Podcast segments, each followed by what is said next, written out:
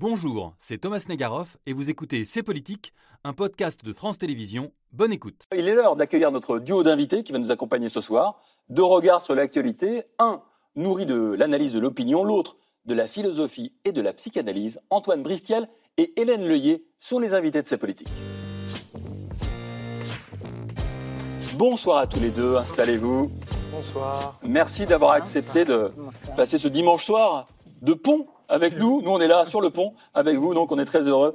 Hélène Leuillet, c'est la première fois qu'on vous reçoit et c'est un Je plaisir. merci. Euh, votre œil de philosophe et de psychanalyste nous sera bien utile pour comprendre l'état, je dirais presque psychique, de notre euh, pays, qu'on a beaucoup dit fatigué, Mhm. mais qui a l'air de se réveiller. On verra ce que vous en pensez. Euh, mais qu'en dit l'étude de l'opinion? Et là, je me tourne vers votre voisin. Les images dessinent-elles une réalité euh, biaisée? Vous nous aiderez à y voir euh, plus clair. Antoine Bristiel, bonsoir. Bonsoir. Vous êtes euh, à la tête euh, de l'Observatoire de l'opinion de la Fondation Jean Jaurès, vous êtes politologue, et vous scrutez l'état de notre débat public et de notre démocratie. Votre dernier livre, il s'appelle La démocratie bousculée. Il est là, il est sorti en février dernier. Et justement, la démocratie bousculée, cette semaine, on a vu des élus, des ministres, qui l'ont été au moins symboliquement, avec des comités d'accueil toujours très hostiles, par exemple. Et c'est une des images qui a, qui m'a personnellement et qui a marqué, je crois, beaucoup cette semaine. C'est- lui, le ministre de l'Éducation nationale, Papendiaï, coincé dans son train, obligé d'attendre et de sortir par une euh, quasiment une sortie euh, de, de côté sur le quai de la gare de Lyon. Euh, Est-ce que pour vous, ça, ces images-là, c'est ce que vous appelez une démocratie bousculée? Bah, en tout cas, là, c'est une démocratie crispée même. hein. C'est-à-dire Mm. qu'on sent bien qu'on a deux, deux situations différentes, avec d'un côté le gouvernement qui essaye de passer à autre chose, qui dit la, la séquence des retraites, euh, elle, elle est terminée, euh, on, on a 100 jours devant nous, essayons de- d'apaiser le pays, allons au contact de la population et, et trouvons d'autres euh, chemins, davantage dans la, dans, dans la concertation. Puis à côté de ça, une une population française qui à 61% dit euh, non, on ne veut pas passer à, à autre chose. La lutte pour la réforme des retraites, enfin pour contre la réforme des retraites euh, euh, continue, et euh, on va essayer d'embêter le gouvernement autant que possible. Un gouvernement qui n'a pas forcément fait preuve de, de Mm. beaucoup de dialogue pendant cette séquence, et derrière maintenant ça lui, ça lui est retourné en disant bah, vous nous avez pas écouté pendant la séquence, maintenant c'est nous qui allons pas vous écouter, qui allons faire du bruit quand vous vous déplacez. Bah, Justement, le bruit, la semaine dernière, on a raconté l'histoire des casseroles, des casserolades, hein, avec son, avec son héritage, le charivari du 19e siècle. Hélène Leuillet, je me tourne vers vous. euh, La casserole qu'on a beaucoup vue, qu'on a beaucoup surtout entendue, Mm. est-ce que vous vous dites, vous, bah, c'est un moyen de se faire entendre, au moins sans violence? Ou est-ce que fait. vous voyez un problème quand même à, à ces ministres qu'on n'entend pas parce que leur voix est recouverte du bruit des casseroles? Bien sûr que la casserole, elle remplace le langage, mais euh, comme le rappelait euh, à l'instant euh, euh, Antoine, euh, forcément, il faut remettre ceci dans son contexte, c'est-à-dire ce contexte qui est celui d'une surdité euh, factuelle et puis certainement plus profonde, en fait, euh, d'une impossibilité là de- du gouvernement, des pouvoirs publics à avoir compris ce qui se passait dans, dans le pays. La Mhm. politique, c'est quand même d'abord une affaire d'interprétation, de faire la bonne interprétation. Et là, en passant outre le consentement, en pensant qu'on pouvait promulguer une réforme euh, au-delà du consentement majoritaire de, la population, bah, effectivement, on s'expose à, en quelque sorte, un retour à l'envoyeur, c'est-à-dire que vous n'avez pas voulu entendre, vous n'avez pas compris, donc évidemment, eh bien, il ne nous reste plus qu'à ne plus vous entendre non plus, et on se donne les moyens de ne plus vous entendre, c'est-à-dire de couvrir le- la- votre poids. Quand on est philosophe et psychanalyste, les mots comptent, les Bien mots sont sûr. importants. Bien vous avez sûr. dit le mot consentement. Oui. Et ça fait des mois qu'on entend le mot consentement plutôt pour les relations entre les hommes et les femmes, l'absence de consentement, Mhm. etc. Vous l'employez à dessein ce terme ce soir là Ah oui, tout à fait, parce que d'abord, le consentement en philosophie politique, il est plus ancien que cette question, effectivement, du consentement de, des relations euh, amoureuses euh, et sentimentales. Euh, le consentement, ça fait partie, effectivement, du début de la pensée libérale. hein. je sais pas, je pense à John Locke, par exemple. C'est-à-dire, c'est un des principes du libéralisme, et c'est pourquoi il est étonnant de voir un gouvernement qui est quand même un gouvernement qui se dit libéral et qui repose sur des principes du libéralisme politique, là, effectivement, avoir cru pouvoir s'en passer à tel point qu'on peut se demander si vraiment on a, le gouvernement et Emmanuel Macron a compris euh, que euh, le consentement n'y était pas. hein. C'est-à-dire que quand on entend là, les dernières positions d'Emmanuel Macron en disant Bon, il y a quelques mécontents, mais il y a aussi des gens qui sont contents. Et puis de penser qu'en fait, la protestation, elle est seulement de l'ordre de l'affect, hein, que, oh, vraiment, euh, il y aurait un effort à consentir. Et puis une fois que l'affect se sera exprimé, euh, qui sera abréagi en quelque sorte, puisque vous parlez de psychanalyse, eh bien, bon, le, pays sera apaisé et pourrait revenir en quelque sorte à la raison. Et, là, je crois que c'est une fausse interprétation, que c'est pas ça qui se passe. C'est pas seulement de l'ordre de l'affect, ou mmh. du moins c'est un affect en politique, c'est aussi euh, de la pensée. Oui, euh, je, suis complètement d'accord avec vous. Et c'est d'ailleurs, c'est souvent une petite musique qu'on entend souvent hein, d'opposer la, raison des, politiques et des élites politiques face aux passions populaires qui mm. seraient malsaines. Et du coup, il faudrait donner davantage de, pouvoir à ces élites-là. Mais je pense que plus globalement, euh, Emmanuel Macron et son gouvernement n'ont pas compris le changement d'époque politique dans lequel on était rentré. C'est-à-dire que, mais d'ailleurs, c'est pas seulement de, ça date pas du quinquennat d'Emmanuel Macron. Il y a des travaux aux États-Unis qui datent des années 80 qui ont été faits par Ronald Inglehart, qui est un très grand politiste américain, qui montrait que les jeunes générations étaient de moins en moins déférentes par rapport aux institutions mm. politiques. C'est-à-dire qu'elles n'acceptaient plus de laisser une sorte de blanc-seing dans les mains de représentants politiques pendant l'espace de, cinq ans sans avoir leur mot à dire pendant, pendant cette période-là. Et c'est aussi des travaux, enfin on remarque la même chose en France, hein. c'est des travaux d'un politiste Vincent Tibéry qui le montre extrêmement bien, que les nouvelles générations, elles sont, elles sont dans une culture finalement de plus de, démocratie directe que de démocratie représentative. Et ça, c'était extrêmement frappant quand on entendait les manifestants qui s'exprimaient. Il y avait une vraie incompréhension, mais sincère, en disant, mais je ne comprends pas, il y a 70% des gens qui sont contre cette réforme, et elle finit par passer quand même. Et là, juste pour vous donner quelques, quelques chiffres pour, pour terminer ce point, quand vous demandez aux Français quel est le système politique, quel est leur système politique préféré finalement, vous en avez 44% qui vont vous dire c'est la démocratie représentative telle qu'on la connaît peu ou prou aujourd'hui. Il y en a 37% qui vont vous dire c'est une forme de démocratie directe, et 19% c'est des formes plus autoritaires de mmh. gouvernement, que ce soit euh, l'armée à la tête du pays ou alors euh, un gouvernement Et le dernier point frappant, c'est que chez les moins de 35 ans, il y a une le, système préféré, c'est la démocratie directe. Donc il y, a un, vrai changement à ce niveau-là. On attendra d'ailleurs, je crois que c'est mardi, le Conseil constitutionnel qui va se prononcer sur le référendum d'initiative populaire. C'est une manière de réinsuffler de la démocratie directe. Alors ça, c'est des concepts, mais il y a eu des images tout de même qui ont euh, beaucoup choqué cette semaine à Grenoble. Ce mannequin d'Emmanuel Macron, ici, frappé, puis, et c'est là que l'image devient très impressionnante, brûlé. Alors bien sûr, c'est du symbole, mais si on ajoute aussi à cela un président qui doit, hier soir, se cacher au Stade de France, qui doit saluer les joueurs comme il le faisait depuis 2017, mais désormais, il le faisait sur le terrain, là il a dû, il a dû le faire dans le tunnel qui mène au terrain pour ne pas être vu. Euh, qu'en dites-vous, vous, la psychanalyste, spécialiste de la haine, hmm. auteur de ce livre, Tu haïras ton prochain comme toi-même, dans lequel vous parliez à l'époque, c'était il y a quelques années, d'une haine qu'on ne refoule plus. Est-ce que c'est ce que vous voyez ici? On ne refoule plus la haine euh, du, président. Oui, oui, malheureusement. Là, je suis un petit peu embarrassée avec des effigies, autant euh, sauf que les casserolades, les chahuts, on est, on est, encore. voilà, c'est autre chose. On est encore de l'ordre du cri. Vous voyez, on a quand même encore un rapport au langage. Là, je suis embarrassée parce que c'est l'image. Et même si on compare l'effigie et la caricature, on voit la différence parce que une caricature, ça grossit le trait, euh, ça désidentifie. Euh, justement, c'est fait pour prendre de la distance avec son image. On se reconnaît mais mal, etc. Mm. C'est un vaccin antinarcissique, la caricature. tandis, tandis que là, avec l'effigie, vous voyez d'ailleurs, il y a, y a, la photographie. Et donc, effectivement, ça fait appel un petit peu ah, au sadisme, malheureusement, que chacun porte en soi. Et c'est jamais très bon d'actionner ces ressorts-là. Hein. Mm. C'est, ça a rapport à la mort, hein, à la mort de celui qu'on brûle, mais en soi, ça, mm. ça alimente quand même aussi quelque chose de mortifère. Et puis, sur le plan d'efficacité de la, de la protestation, je trouve qu'on gagne rien euh, à, tomber dans la haine, parce que la haine, c'est une forme de fixation. Hein, c'est pas un hasard, c'est le parallèle de l'amour. On fixe, hein, on fixe quelqu'un, on peut pas se débarrasser de la pensée. Ça devient une obsession, vous dites? Ça devient une obsession.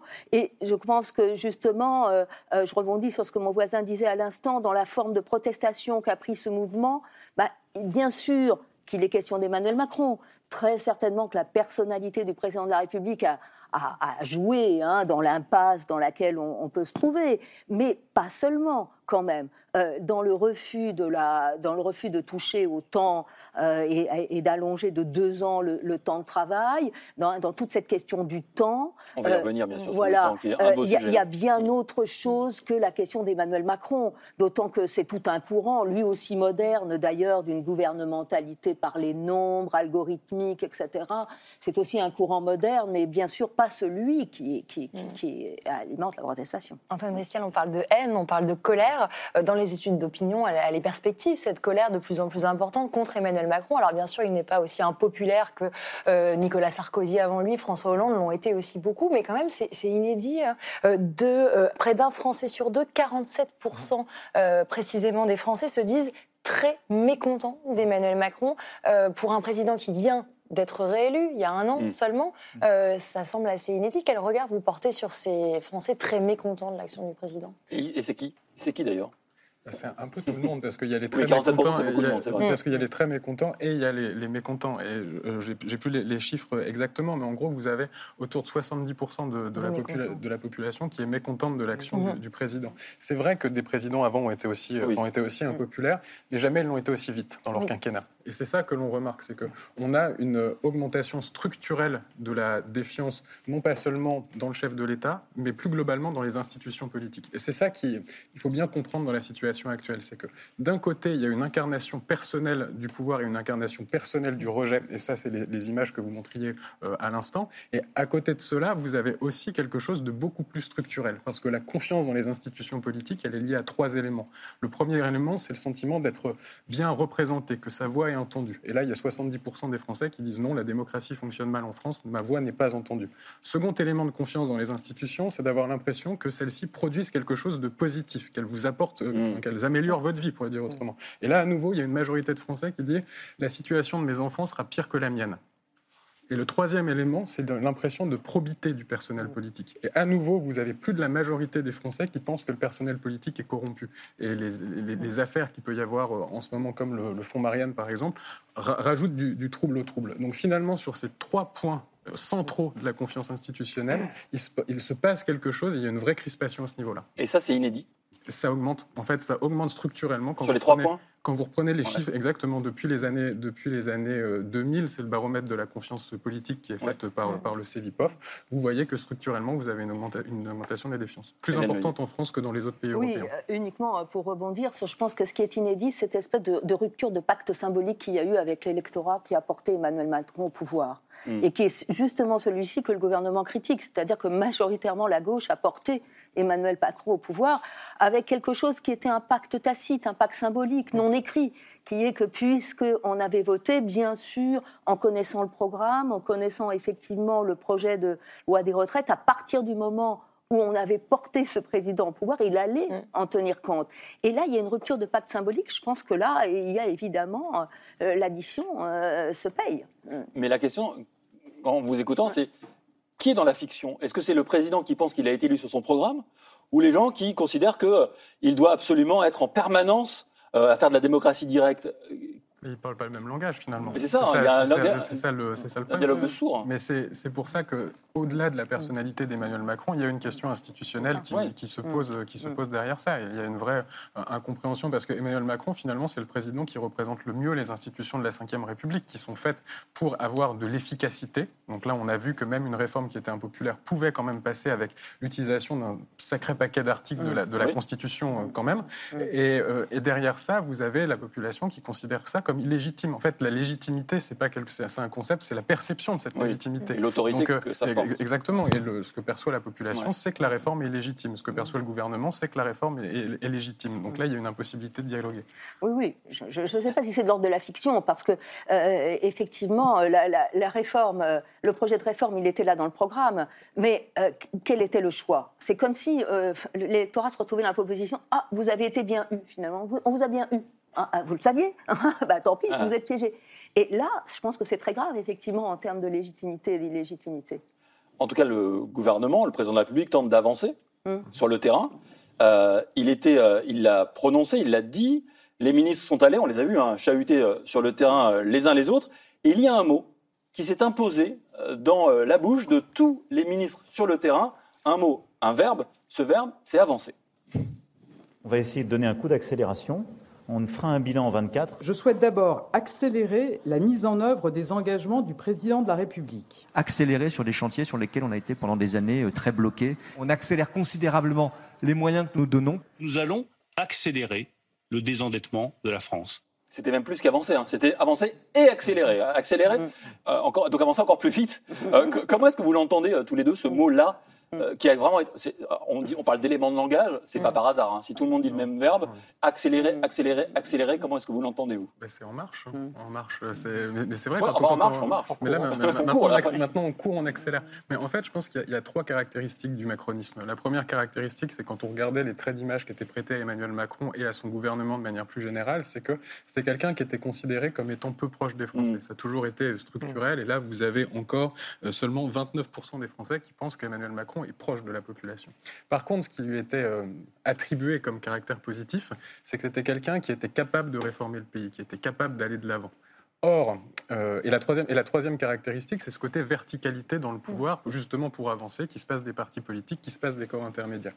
Et la séquence des retraites, ça a été problématique sur ces trois points. Parce que d'un côté, ça a fait baisser ces, ces éléments, ces éléments structurels. D'un côté, euh, le, le gouvernement est jugé beaucoup moins capable qu'avant de, de- de réformer, de gouverner le pays. Euh, c'est quand même assez problématique à ce niveau-là. Vous avez aussi euh, l'aspect proximité qui, Mm. qui, qui chute également et ce problème de verticalité. Et c'est pour ça qu'il essaye d'aller au contact, qu'il essaye d'aller sur le terrain pour d'un côté montrer, oui, je suis proche de la population, je, je recrée ce pacte démocratique qu'il pense être fonctionner de manière verticale en allant au contact de la population. Et surtout, il veut être en marche, il veut, il veut montrer qu'il est capable encore de, de réformer, de gouverner.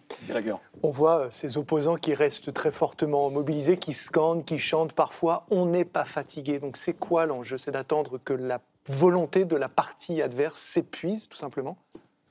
Attendre que la volonté. De... Oui, c'est ça. En fait, euh, le, le point de- d'Emmanuel Macron et de son gouvernement, c'est de dire finalement, euh, la, réforme est, la réforme est passée. euh, voilà, de toute façon, on ne va pas passer à autre chose. Donc euh, maintenant, finalement, c'est un peu le, celui qui cédera en premier.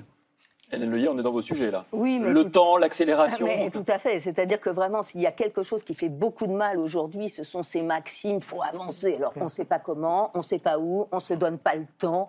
Enfin, je veux dire, quelqu'un subit une épreuve terrible. Il faut avancer. Euh, Tant pis, pas le temps d'élaboration, pas le temps de réflexion, c'est pas où on va.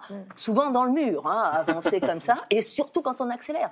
L'accélération, c'est le grand symptôme du temps. Enfin, il y a évidemment des tas de travaux de, de sociologues, de philosophes sur l'accélération, D'historiens. Sur l'accélération comme étant le symptôme majeur de notre temps, qui est responsable de la plupart des fautes, des erreurs, des troubles.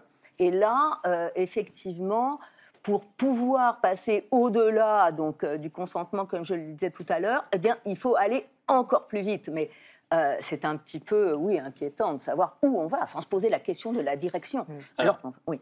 Vous, vous avez écrit, et, je, je trouve l'expression assez forte, voire très forte, tout rapport de force est un rapport au temps. Ouais. Est-ce que c'est pas un peu ce que raconte Gallagher ici? C'est que d'un côté, il y a Emmanuel Macron qui s'est érigé en avril 2017 comme le maître des horloges. C'est. C'est lui qui dit 100 jours, mais est-ce qu'il n'est pas en train de perdre précisément ce bras de fer sur le temps Quand vous avez en face des gens qui disent, ben non, nous on n'avance pas, nous on est prêt même à attendre le ministre Et on n'est pas fatigué. on n'est pas fatigué, on est prêt à attendre le ministre tant qu'il faudra. Est-ce que c'est pas un, jeu- un- un- un combat sur le temps qui se joue? Absolument, il y a un combat sur le fin. Le, le rapport de force, c'est un rapport de temps parce qu'il y a celui qui est capable de faire attendre l'autre, ou bien, comme vous le disiez, d'imposer à l'autre son calendrier. Oui. De toute façon, c'était très mal parti, cette histoire, depuis le début, puisque depuis le début, étant donné les artifices pour faire passer la loi, le temps même de discussion était compté. Souvenez-vous, Mm. il s'est passé tellement de choses dans ces mois vrai. derniers qu'on finit par l'oublier. Le et donc- 47-1, c'est ça? Oh, Voilà. 47. On Et- oublie, hein, on oublie. on oublie. Effectivement, il y a, il y a tellement, tellement d'événements. Et donc, le temps lui-même est contraint. Alors que partir dans une discussion en pensant déjà qu'elle va être limitée, euh, c'est déjà très mal parti. C'est- Antoine Bristiel, ça vous, ça vous surprend d'entendre parler euh, de, de fatigue, de dire on n'est pas fatigué, de Français qui se réveillent comme ça On sait qu'ils sont épuisés, les Français. Je crois qu'il y a une étude de la Fondation Jean Jaurès qui, qui le pointait en novembre. Comment est-ce que vous expliquez une telle, euh, une telle colère, une telle Un résilience, un réveil de Français épuisés? Alors là, pour faire un peu d'autopromo, c'est le, c'est le dernier, la, la dernière phrase du livre, je crois, où je dis que justement, effectivement, il y a, il y a cette, euh, il y a, il y a cette fatigue de- dans, la, dans la Je population. vérifie, hein. Allez-y. C'est cette fatigue, il y a une fatigue dans la population française, mais C'est vrai. cette, cette fatigue, euh, je, je vais pas mentir, cette, cette fatigue, elle peut aussi se muer en colère. Oui. Et ce que l'on voit, c'est qu'il y a une augmentation de 14 points Mm. de, de- de- de ce sentiment de colère dans, dans la, dans la population. Et ce sentiment, justement, à la fois de ne pas être entendu politiquement, c'est une colère qui est Mm. politique, mais c'est aussi une colère sociale. L'impression que, et c'est ça le, le, rapport des Français au travail, il faut, faut, faut bien le comprendre, hein, c'est qu'il y, y, a à peu près 61% des Français qui disent que le travail est extrêmement important dans leur vie. On l'évoquera beaucoup. On l'évoquera, bon, mais en tout, en tout, cas, justement, ce, ce, côté, et on est encore en train de nous embêter et de nous obliger à travailler deux ans de plus, et là, ça suffit. Donc, euh, entre, entre justement ce sentiment de lassitude et ce sentiment de colère, parfois, il y a des passerelles qui sont assez évidentes. Hélène Leuillet, je vous ai vu bouillir devant la brève Joe Biden. Pourquoi? Parce que je suis agacée par ce discours sur l'âge. Vous voyez, d'un côté, on nous dit que vous allez vivre plus longtemps, il faut vous habituer à vivre plus longtemps, etc. Et d'un autre côté, le seul discours qu'on a sur l'âge, c'est celui du déclin. Mmh. C'est on se casse la figure, euh, est-ce qu'on va pouvoir tenir? Et je trouve ça choquant dans la mesure où, je ne sais pas, on peut aussi penser, comme les anciens Grecs, que l'âge, c'est la somme d'expérience, la sagesse, la, sagesse, oui. la, capacité politique à transmettre ce qu'il fait avec sa vice-présidente. Il, il, estime très certainement qu'il est le mieux à même à battre Donald Trump en raison de son expérience politique. Et euh, au lieu de prendre en compte ce que l'âge apporte, alors même qu'on sait qu'on va vivre, en principe, plus longtemps, eh bien, on ne considère que ce que l'âge, au contraire, euh, entraîne de défauts, d'incapacité, de handicap. Enfin voilà, on voit quelqu'un qui tombe, qui oublie, etc. Hélène Leuillet, votera oui. En novembre 2024. J'aimerais revenir avec vous deux sur euh, cette image du boulevard périphérique parisien inauguré en grande pompe il y a 50 ans cette photo que j'adore, 1971, on voit le périph' et puis le Parc des Princes, euh, maison du Paris Saint-Germain derrière, qui sera inaugurée un an plus tard. C'est l'époque vraiment de la passion de la bagnole, de l'automobile. À l'époque, on lance l'autoroute qui traverse Lyon. On a même des idées d'autoroute qui traverserait Paris. On l'a pas fait, peut-être heureusement. Quand on voit les opposants aujourd'hui à l'autoroute A69, entre Toulouse et Castres, ériger un mur. Euh, comme on le voit ici, euh, ce mur-là, vraiment, pour arrêter hein, cette autoroute, euh, est-ce que, Hélène Leuillet, vous qui avez beaucoup travaillé sur le temps, euh, vous y voyez une société qui est tentée, enfin, peut-être, pensez-vous, par le ralentissement, ne plus à tout prix accélérer, tiens le mot de tout à l'heure, oui, oui. gagner du temps, ne plus oui, gagner du temps. Là, on voit en tout cas qu'il y a ces mouvements et ça se conflit dans la société. Certainement une partie qui continue à vouloir économiser un quart d'heure pour aller entre bouges. Il y a, il y a débat, entre 15 et 30 minutes. minutes selon la préfecture. Bon, c'est quand même de l'ordre de l'absurdité, malgré tout, quand on voit tout ce que ça va coûter en termes environnementaux. Mais surtout, je crois qu'il y a quelque chose qui change profondément dans la société. Et je ne sais pas si on aurait pu imaginer qu'en quelques années, 1971, vous voyez, c'est pas oui, si ancien. 50 ans. Euh, le, le, il y aurait un, un, mouvement aussi puissant dans la population pour euh, changer euh, ce, ce, nos modes de vie. Euh, quand même, c'est pas seulement nous, c'est les villes. Vous savez, il y a ce mouvement des citas slow qui est venu d'Italie, mmh. qui a d'abord concerné les villes moyennes. C'est un label à l'échelle mondiale.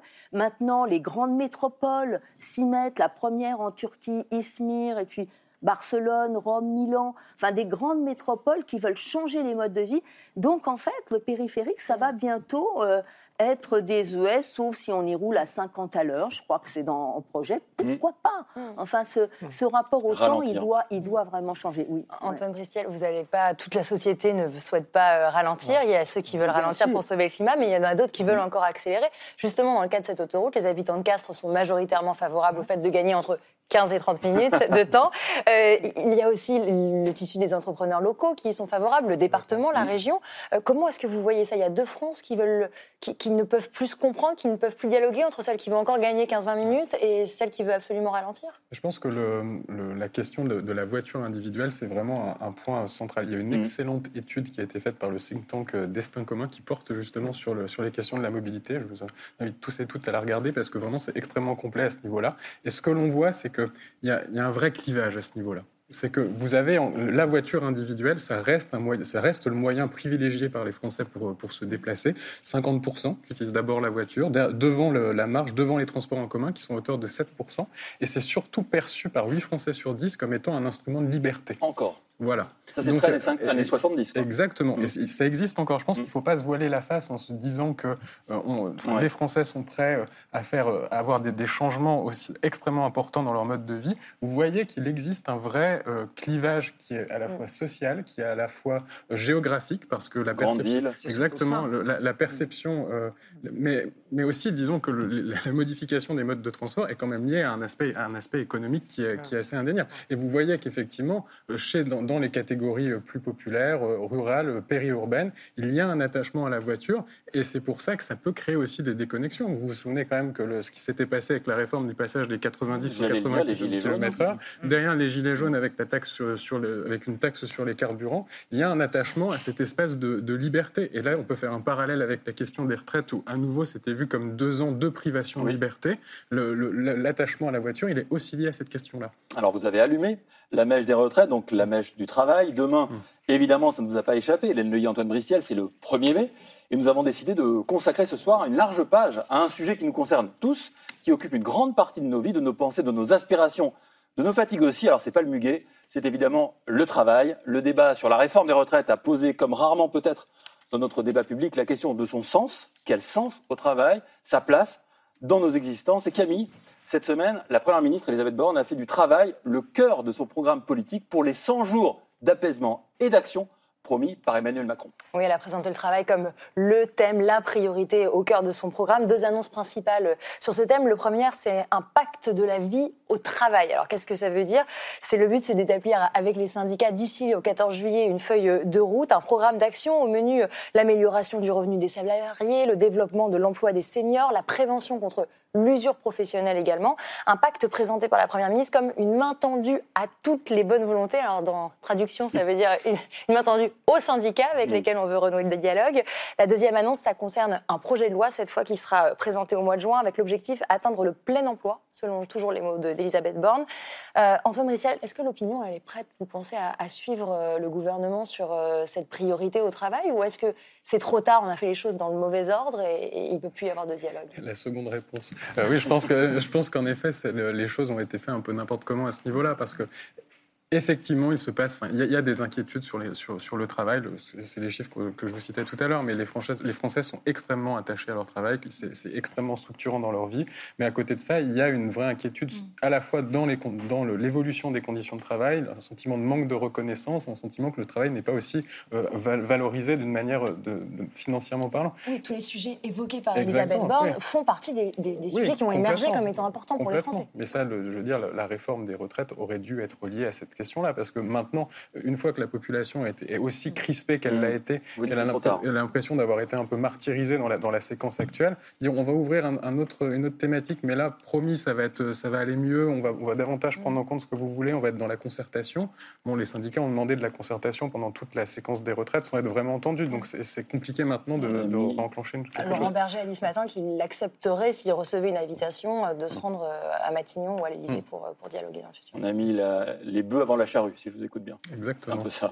Hélène en tant que psy, mhm. je crois que vos patients vous parlent, euh, il y a peut-être le secret, mais globalement, vous parlent beaucoup du travail. Qu'est-ce qu'ils vous disent? Euh, Bien sûr, bah, il y a quelque chose de nouveau déjà, c'est que les gens viennent parler du travail. C'est-à-dire qu'avant, ça n'existait pas, que les gens euh, venaient pour parler de leurs affaires personnelles, et le travail, ça allait ou ça allait moins bien, mais en tout cas, ce n'était pas un problème majeur. C'est-à-dire qu'on voit des gens qui viennent pour parler uniquement du travail, c'est la chose qui ne va pas dans leur vie. Et puis on sait que ça peut détruire à peu près toute la vie. Vous savez, euh, je veux dire, même les plus solides sont pas à l'abri. Hein. C'est pas une histoire de fragilité comme on l'entend parfois. C'est vraiment que les plus solides ne sont pas à l'abri d'être complètement euh, dévastés par le travail. Ça, c'est nouveau. Ça correspond un petit peu à cette intensification nouvelle hein, mm. du rythme de travail à partir des années 80. Euh, c'est à ce moment-là que les gens sont venus en analyse parler du travail. À partir à peu près de ce, avant, ça n'existait pas. Et cette intensification, euh, c'est un phénomène qui est quand même assez nouveau, alors qui induit des fatigues. Vous parlerez, je pense, aussi des accidents du travail. C'est assez parallèle, à peu près, hein, euh, quelque chose comme, qui touche au physique et au psychique, hein, hein, des blessures psychiques et physiques qui viennent de cette intensification au travail, de la traque à tous les intervalles morts, dans toutes les professions, à tous les degrés de l'échelle sociale, eh bien, les gens se plaignent du même phénomène. Et c'est très insidieux parce qu'on dit, mais enfin, vous ne vous rendez pas compte, vous avez des RTT, vous avez du temps, vous avez des vacances, etc. Et là encore, il y a, quelque chose d'une surdité. Hein. C'est très bien qu'on parle du travail, mais moi j'ai entendu le ministre du Travail dire Attention, il ne faut pas reprendre les clichés de la grande fatigue, de la grande flemme, c'était une étude de la Fondation Jean Jaurès, et de la grande démission. Mais à partir de si on considère que ce sont des clichés, là encore, il y aura un dialogue de sourds, parce que ce ne sont pas des clichés. Il y a beaucoup de gens même qui démissionnent sans filet. À 50 ans. Mais, la grande démission, oui. Mais parce que, euh, y a, y a- c'est, alors on dit oui, mais on est dans une période de plein emploi, c'est pas beaucoup de risques, pas du tout. Moi, je connais des gens qui, dé- qui démissionnent vraiment euh, sans, sans, sans, euh, sans filet, hein, sans, assurance de retrouver du travail. Parce que quand on démissionne à lendemain, 50 presque, ans, parce que c'est trop dur, presque ça du jour au lendemain, Mm. c'est mûri en général, c'est rarement Mm. des passages à l'acte. Mais quelque chose, c'est pas possible et qui n'est pas regretté, quelle que soit la situation dans laquelle la personne se trouve. Et vous parlez d'un sentiment de harcèlement temporel. Mais Cette oui. expression, je pense qu'elle va parler à beaucoup de gens qui nous regardent, qui Mais travaillent ou qui ont travaillé. C'est bah, le fait qu'il n'y a plus vraiment de séparation entre le travail et le repos, parce que bah, j'ai pas mon téléphone sur la table, mais on a le smartphone à la maison, on a les mails professionnels, euh, il y a le télétravail. ça. Euh, Ça, il faut le traiter selon vous, ça, le harcèlement Ah, mais, temporel? mais et absolument. comment le traiter? Alors, et d'abord, il faut, il faut cesser de traquer tous les intervalles morts, mais je ne sais pas hein, comment on va faire pour revenir en arrière de ces morts qui ont été pris, de traquer chaque moment. Et puis, effectivement, comme on n'a pas terminé, eh bien, il faut terminer après, le soir. Et puis, pour terminer quelque chose, Mm. encore faut-il savoir ce qu'on a à faire. Oui. C'est-à-dire que là, il y a aussi un grand problème d'une dilution des tâches, euh, notamment euh, par euh, la gestion des datas, des nouveaux métiers. Les gens savent plus ce qu'ils font. Alors, ça pose la question du sens, hein, dont il est largement question, mais ça pose la question de la définition de ce qu'on fait, de ce qu'on peut communiquer sur son travail, et puis du sentiment qu'on peut se dire, bah, là, ça va, j'ai terminé, je peux aller me Ouais. coucher ou je peux partir en week-end. Ça s'arrête Si jamais. Ça, ça s'arrête pas. Et vous dites, peut pas vous dites tracer. le data, etc. Mais Mm. moi, je me souviens très bien, et euh, peut-être vous en souvenez, euh, Ouais. Gallagher et Camille, on a reçu un ouvrier de chez Renault à la chaîne, et qu'il dit Je ne sais plus ce que je fais. Exactement. Avant, je savais que je faisais une portière, je ne sais plus. Donc, ça, c'est aussi les métiers manuels sur la chaîne, euh, la chaîne d'assemblage. Euh, euh, Antoine Bristiel et Hélène Feuillet parlent de, de- de- des modifications de notre rapport au travail. Vous aussi, vous avez travaillé sur cette thématique, notamment au sortir du, du Covid. Est-ce qu'il y a des, des enseignements que vous avez tirés, peut-être, qui sont complémentaires par rapport à ce que vous évoquiez? Oui, bah, je suis, je suis d'accord avec tout, avec tout ce que vous dites, hein, mais je pense qu'il y a aussi une, une évolution plus, plus globale du, du capitalisme à partir des années 80 et des années 90 qui est beaucoup plus euh, individualisée finalement. C'est-à-dire que c'est à chaque, euh, chaque personne de faire, son, de, de faire son propre parcours professionnel. Auparavant, on, on avait le même travail pendant toute, pendant toute cette Oui. durée de vie, avec les difficultés qui pouvaient être liées à des conditions de travail qui étaient parfois extrêmement dures, mais au moins il y avait cette sécurité de l'emploi. Maintenant, c'est des parcours professionnels qui sont plus, de plus en plus éclatés au fur et à mesure du temps, qui créent une forme d'insécurité assez structurelle dans, dans, dans, dans- dans la vie, dans, dans le parcours de vie, dans le parcours professionnel, et qui du coup provoquent effectivement une sorte de, de, de problématique de, de chaque jour pour savoir si euh, ça va pouvoir continuer un petit peu tel que ça l'est à l'heure actuelle. Hélène Leuillet, est-ce que vous diriez qu'il faut Mm. passer du plein emploi à l'emploi plein? Oui, si on veut. Euh, mais là, je pense que beaucoup de sociologues du travail qui ont euh, bon, étudié ces modifications du capitalisme disent ben, le problème vient aussi de ce mot d'emploi. Enfin, le, le mot d'emploi dit bien ce qu'il veut Oui. dire. hein, C'est-à-dire qu'il faut, faut se caser là quelque part, ne plus bouger, alors qu'il s'agit quand même de la vie des gens. hein, et, et on sait depuis le début que le capitalisme, c'est du temps. Mais là, effectivement, les nouvelles évolutions, en grignotant toujours un petit peu plus du temps subjectif, là, pour le coup, c'est le temps subjectif, le temps de vivre sa vie qui est attaqué. Alors, vivre sa vie, ça fera peut-être partie des slogans qu'on verra demain dans, les, dans les rues. C'est oui. le 1er mai, grosse journée de mobilisation. Euh, les syndicats parlent même d'une mobilisation historique. Euh, En tout cas, euh, c'est ce qu'ils souhaitent. Une note du renseignement évoque quant à elle, je cite, une journée sans précédent en termes d'unité. Bon, ça, on ne questionne pas trop parce qu'effectivement, pour une fois, euh, les euh, syndicats seront, seront tous finis euh, pour ce 1er mai, de contestation envers le gouvernement. Donc ça, c'est la suite de- des réformes des retraites. Et enfin, et ce terme interroge, la note parle d'un esprit vengeur. On le voit en rouge à l'écran. Esprit vengeur, c'est quand même un terme très étonnant de la part d'une note du renseignement. Euh, quel regard la psychanalyse porte sur ce terme de vengeance? Ben, c'est étonnant, mais je pense que, vous savez, la- l'activité de renseignement, euh, c'est vraiment celle qui essaye de saisir euh, au plus près euh, ce qui vibre dans la, dans la population. S'ils ont eu ce terme, c'est qu'effectivement, ils ont senti dans l'opinion que là, euh, cette surdité qui n'est pas supposée du gouvernement et cette incompréhension de ce qui se passe dans la population, ça donne à certains effectivement des envies de représailles. Euh, et, et là, ces envies de représailles, bon, on a évoqué euh, l'effigie, la haine, mais effectivement, ça peut donner, donner lieu, oui, à, à, à, des vengeances. Enfin, les inégalités dont on vient de parler là aussi dans le, dans le reportage sont euh, euh, dans, dans l'esprit de tout le monde. Les inégalités s'accroissent au niveau du monde et dans notre société. on est de ce point de vue dans une situation qui peut apparaître comme pré-révolutionnaire. J'en sais rien, je ne veux pas faire de la divination. Mais en tout cas, voilà, il y a, y a des analogies avec les situations pré-révolutionnaires parce qu'il y a un accroissement des inégalités qui deviennent intolérables et qui donnent envie, qui donnent envie de représailles, qui donnent envie de soulèvement. Ça, euh, on ne sait pas ce que ça va donner, mais en tout cas, on est obligé de le constater. Et c'est assez remarquable que les services de renseignement le disent. Un gros dispositif de sécurité a été mis en place, des drones aussi. C'était C'est Politique, un podcast de France Télévisions. S'il vous a plu, n'hésitez pas à vous abonner pour ne rien manquer. Vous pouvez également nous retrouver en vidéo sur France.tv.